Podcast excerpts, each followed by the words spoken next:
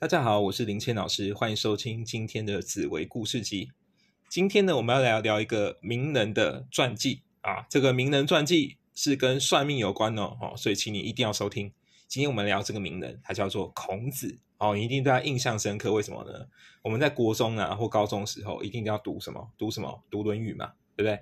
读孔子跟他的弟子的对话哦。子曰说什么啊？子路说什么啊？就被骂啊！子路最常被打嘛，被骂，因为就是孔子就觉得他这个人很很粗鲁嘛，这样的。然后孔子可能哎还蛮喜欢子贡的啊，啊，或他最喜欢的是颜渊啊之类哦，其实就是会有这些小故事嘛。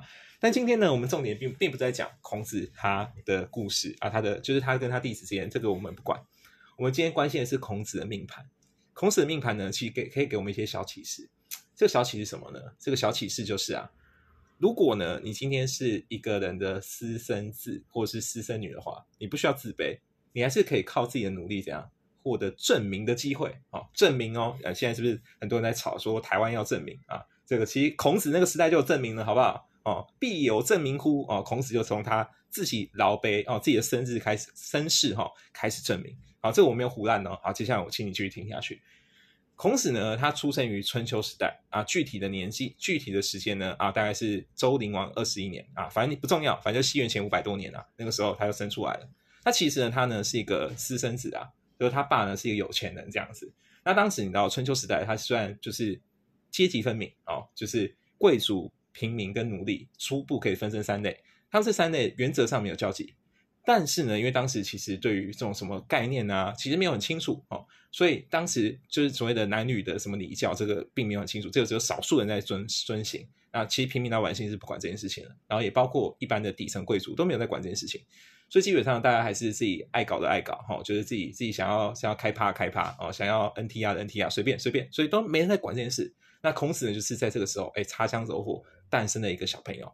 那当然啊，孔子诞生以后呢。因为当时李当时贵族的宗法制度关系嘛，他当然不能变成贵族里面的小孩，他不行，所以他就被赶出去了哦，就跟他老老妈生生生活这样子，就变成一个一般平民老百姓。但是呢，等到呢孔子逐渐长大的时候呢，哎，他受到他妈妈的就是比较好的教育，因为他妈妈是一个有见识的人，所以他就慢慢知道说，哎，其实我的身份没那么简单，我不是一般平民的小孩，我是那个某某有钱人、某某贵族的小孩，私生子哦。所以等到他长大以后呢，他就很猛，他直接做一件事，怎样呢？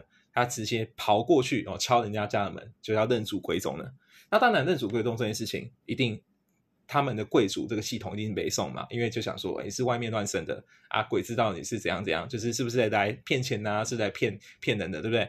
但是呢，这个时候呢，孔子就发挥他超强的命格啦。什么意思呢？因为呢，孔子的命宫呢，他是天良星。那呢，它本身又有所谓的右臂啊，跟凤格哦去做这个搭配。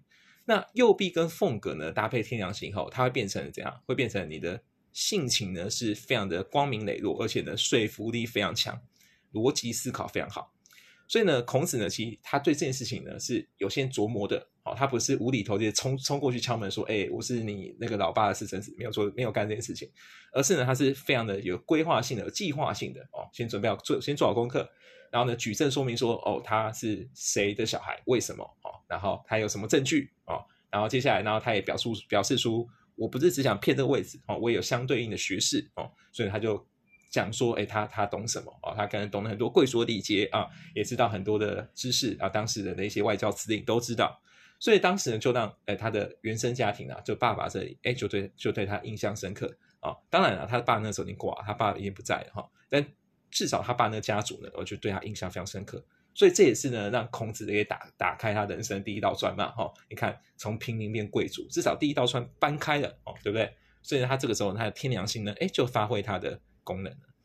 那接下来呢，你知道孔子这个人呢，对事业上是有些企图心，是有追求的，因为他提倡就是能够回到三代之治嘛，啊，回到周朝这个理想时代哦。虽然没有人知道周朝是不是这样过啦，但是当时孔子的理想传说就是。君君臣臣嘛，啊，就是大家都诶在各自的阶级待好就好哦，不要越界哦，就做好你自己的事，那天下就太平啊。但是是一个理想的状态，所以孔子呢，为了要达成这件事情呢，他就很努力的想变，想干嘛？他想变成一个国师。他呢，大概就是想要干到这种行政院长位置哦。他呢就觉得，哎，或者是当他不是当教育部长，他想当行政院长，因为他对军事上啊，其实或者是经济上，其实也非常有自己的思想。他当时呢就非常努力的想要去争取这个位置，但是你也知道，其实那个时候呢，春秋已经开始慢慢从中期走到末尾了哈，所以其实这贵族的制度呢还是有，但是已经逐渐的松动。那国君呢，他权力已经没有这么大了，变成国君其实受到很多的这个权贵所压力所控制。那当时就是鲁国就是有三环啊，你可以把它想象成就是现在像现在台湾的这种呃地方的地方势力啦，哦地方格局啊，比方说。总统啊，我们最近不是要选那个议员嘛，对不对？选选议员、选市长嘛。那我们是不是你看那种议员哈、市长是不是平常去拜票啊？什么？他们是不是很常去一些公庙哦，说去地方的什么农田水利会哦，去地方的什么商业工会哦？这种呢，就算是就像是当时的贵族哦，就是呃当时的这个地方门阀派系啊，就这个概念哦。所以当时他们其实都已经有非常大影响力哦，甚至他们如果北宋的话，是可以把国君政变推翻的。哦，所以呢，这件事情就让孔子呢，他在追求他的理想的过程中，其实受到了很多打压。但是呢，孔子这个人，他的个性上呢，是非常的强硬，而且是比较有耐心的。所以呢，他呢本身呢，你看到他就是我们刚刚讲说，他原本是天良心，对不对？但是呢，因为他有凤格的搭配，凤格星的搭配，而且呢，他对于呢文曲文曲官禄宫呢有。文曲文曲星，然后也有天同星，所以变成他呢在文武上呢是比较平衡的状态，而且他可以同时就是多才多艺哦，不会偏废，就是很容易变成一个斜杠青年哦。所以如果你今天看看哦，如果你今天的你的事业宫哈有天同有文曲星，哎，其实你就蛮容易适合去做斜杠的哈。哦，那呢，孔子呢他在迁移宫的地方呢又有出现了太阳星，还有一颗化禄星。所以本身呢，就会导致他一个状况，就是他比较容易这样去外国或去外面工作，他比较不容易待在原本地方，就他这一生会比较多变动哦。这也蛮符合后面呢，其实孔子的遭遇，就他一生中起起伏伏嘛。哦，曾经最好最好就做到所谓的太宰，可是这个太这个哦最最好做到大司寇，可是这个大司寇呢，其实比较像是一种嗯半荣誉职，他有一定的权利，但是其实不大。啊，他主要还是比较偏向一个副手的概念哦，所以他其实这一辈子并没有真正的去实现他的理想。但是呢，因为你看到他本身是有这个斜杠的命格，对不对？所以变成说呢，他如果能够专心在他想做的事情上，他呢就是有一定的能力，哎，可以去形成他的自己的门派、自己的学说哦，成为一个小小的粉、小小的一个网红哦。他他后来有做到哦，所以呢，孔子当时呢就是。运巧妙的运用他自己的能力，哈，他很知道自己能力在在干嘛啊。虽然他少了一点点运气，但是磨蹭上呢，哎，他也算是做到他人生至少一半的目标了，好。所以这件事情其实对我们来说是蛮励志的。你想想看，因为我们多数人呢是平凡人，然后呢，我们可能呢也渴望说，哎，自己可以留下一些还不错的名声，或者是你想要建立一些自己所谓的人生的成就，一些小小的标的。可这些小小的标的呢？是不是在一些呃我们生命中的过程中，可能会遇到很多考验嘛？所以你不一定会觉得做好啊，你可能会觉得说，为什么流年不顺呢？哦，为什么好不容易就是终于好像可以开始迈出第一步的时候，哎，就梦到金融风暴啊，经济不好哦，我就又融不到资，金钱比较紧张啊。这其实呢，你现在你现在所面临到问题啊，孔子都遇过哈。但是呢，他很他很聪明的是，他很知道自己的擅长地方啊。那他如果不擅长的地方怎么办呢？他就透过他的人脉。那他其实有很多人脉，什么？就是他自己教的弟子嘛，就是拜他为师的人。但是你不要想哦，拜他为师的人是不是一定？你说就是你有一个先入为主，想说啊，学生一定比老师小哦，所以他的贵人都是晚辈。没有，其实孔子呢，他有很多的学生，年纪都比较大哦，甚至权力比较高很多。这也是为什么呢？孔子可以在后世呢，可以去有这么大影响力。他其实本人啊，在当时那个时代。严格讲，并没有到非常有名，就还好而已哦。一个小小的可能五万或十万追踪者吧，哦，就是没有到一个非常厉害的人。但是因为他有非常多的所谓的贵人，或者他培养的学生这些门徒啊，好，所以后后人呢，他们就是努力的，就是去强化老师的人格，然后甚至把他弄成像一个哦神秘宗教一样，然后就把他推上神坛。好，所以这是后面的概念，好，就是后面的人让他变成格外的伟大。好，当然这个是有点运气的成分了。好。那我们接下来要谈什么呢？我们接下来要谈的就是孔子曾经说过嘛，他说“五十而知天命”嘛，啊啊，这个“五十而知天命”呢，他后来呢，我们就我们知道点历史或算命，算命的人、算命家都会跟你讲说，哦，孔子就后来就开始学习易经嘛，哦，然后可能透过易经的方式，哎，慢慢的去理解说要怎么算命啊，要怎么去占卜啊，怎么去预知未来。那其实这一部分呢，我个人对这一段其实我是比较保留的，我没有到很相信。但是呢，我认为孔子在做易经这件事情呢，是为了什么？其实某个程度上呢，他是在探寻所谓的天地的真理。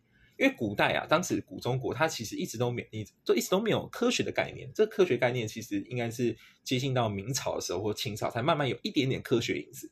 可是当时其实没有这种概念。但是古代你知道吗？古代其实很重视的是什么？很重视的是天文历法。重视这个天文历法呢，有两个原因。第一个呢，其实是看所谓的预测未来，就是比方说这个国家有可以存在多少年哦，这个是可能一个比较传奇的部分，就是预测国运。但第二个其实是更重要。第二个其实做天文历法原因是我们要算所谓的日食月食的时间。那因为日食月食时间，我们还可以推什么？推算潮汐的涨潮还有退潮。那，你就可以去推测说，哎，什么时候可以去种植农作物？那什么时候可能比较容易有水灾？什么时候呢？可能要换季啊？你可以去做这个衡量。然后去让你的经济的规划，然后去种植农业这一块呢，可以比较稳定。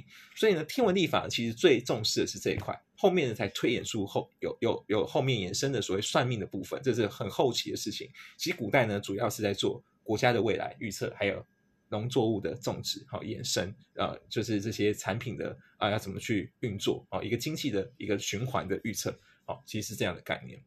那其实你看哦，他在五十岁之后嘛，开始慢慢去接触所谓的易经，然后开始就是好像去探寻一些人生的道理。那他是探探寻的这道理中呢，他逐渐的发现一些呃重新的一些思考或者是一些反省。比方说呢，后面呢他就有稍微提到，比方说君子务本啊，本立而道生啊，他会觉得说，哎，其实我们人生啊，去最后呢追求是回到这样，回到原点，回到你真正的你想做的事情，就回到你的根本。就是你所谓追求这些事情，不管今天为了追求名、追求财或追求额外其他东西，其实最后呢，可能对你来说没有很重要。你最后还是回到你的原点，就是你要清楚知道说，你到底是为了什么存在，哈，或者是你到底是为了什么而觉得你的生命是值得的，是是快乐的哦。这件事情会比你本身追求这件追求的东西会重要的更多。